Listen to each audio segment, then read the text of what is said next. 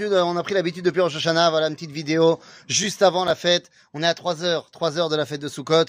Et si on a parlé dans cette série de Sukkot, la fête Sukkoté, eh bien, d'abord de la raison historique de la fête. Hier, on a parlé de la dimension de la Soukha. Donc évidemment, aujourd'hui, je voulais pas vous laisser rentrer dans la fête sans vous parler un tout petit peu de la dimension des Arbat Aminim, des quatre espèces de fruits, enfin de, de plantes que nous prenons à Sukkot. Alors justement, les amis, vu que cette année à Shabbat, premier jour de Sukkot, on pourra pas prendre l'Arbat alors autant en parler un petit peu.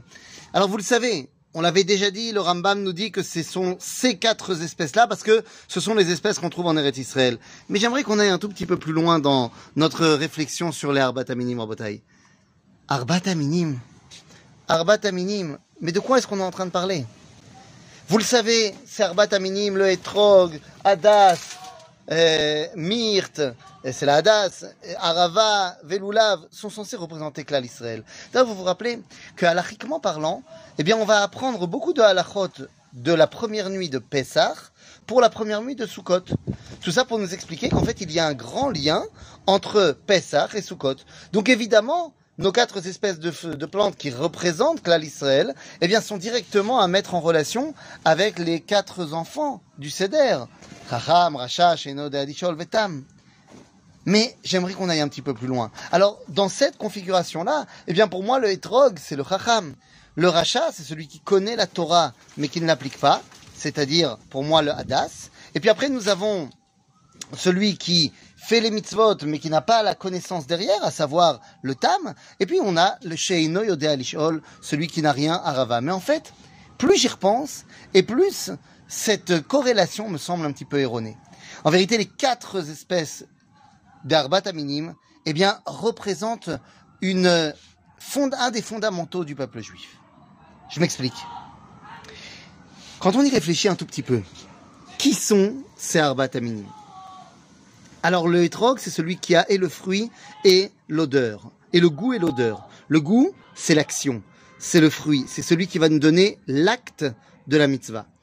L'odeur, c'est ce qui va loin, c'est la Torah, c'est ce qui peut avoir un, un, un comment dire, un, une répercussion dans le long terme. Celui qui n'a ni l'un ni l'autre, bah, vous aurez compris, c'est celui qui n'a pas la Torah et pas les mitzvot. Et celui qui a les deux, eh bah, c'est les deux, bien sûr. Alors si on y réfléchit bien, le hétrog, c'est un tzaddik. Pas forcément le chacham, mais un tzaddik. Celui qui a et la pratique et la Torah eh bien, celui qui a et l'un et l'autre, eh bien, nous ramène directement au Gan Eden. Et oui, car nous disent nos sages, l'arbre qui était et l'arbre de la connaissance du bien et du mal, et l'arbre de la vie, tout dépend de comment on le regarde, eh bien, c'était le hétrog.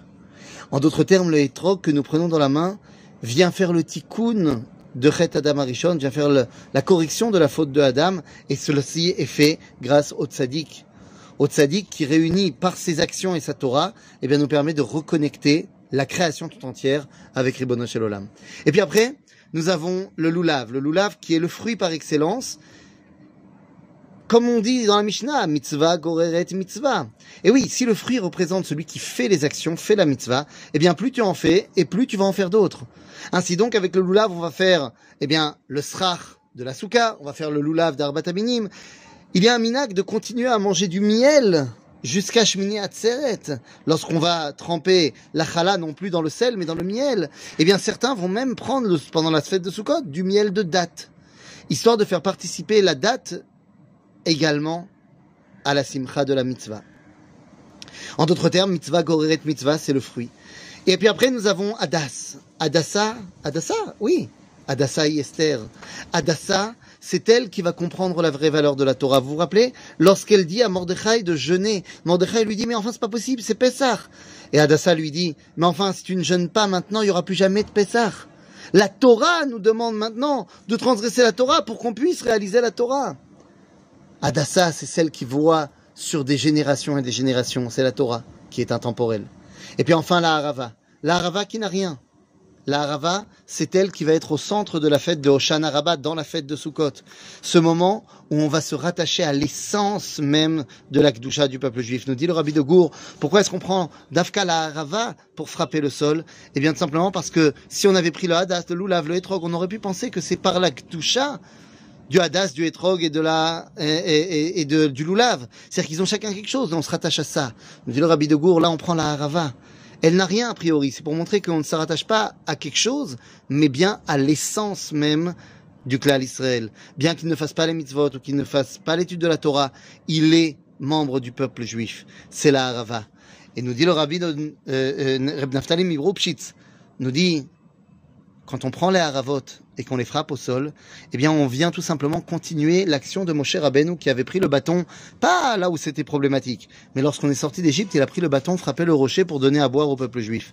Eh bien, nous venons dire à Moshe, nous continuons, nous prenons le végétal et le frappons au sol pour nous rattacher à ce que tu as fait et prendre la responsabilité de la suite du peuple juif. Vous comprenez donc que ces arbat à minime, lorsqu'ils sont mis ensemble, alors permettent de dévoiler Yudke Vavke. C'est ce que Rabbi Yosef Karo nous explique dans le Shulchan Aruch, lorsqu'il nous raconte son soir de Pessah avec le Harizal. Et nous dit que le Hari et lui avaient passé une soirée fantastique, mais qu'après, dans la nuit, eh bien, Rabbi Yosef Karo rêve du Hari écrivant le tétragramme, mais en séparant le dernier He de Yud, He et Vav. Et le Rabbi Yosef Karo nous dit, dans son rêve, il lui a fait des remontrances. Dit, c'est pas comme ça qu'on écrit.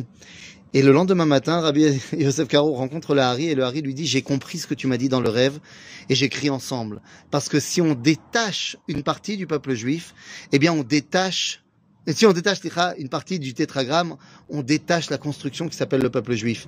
Et oui, parce que le Harizal pensait qu'il fallait peut-être faire le loulav, les trois espèces, loulav, adassav et arava d'un côté, et le hétrog de l'autre. Non, il faut tout réunir.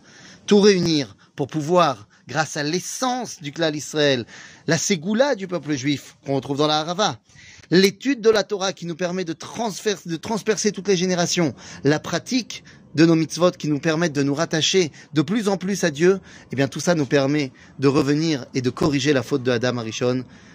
Les Arbat Aminim nous permettent de dévoiler Malchut Hashem Baolam. Chag Sameach.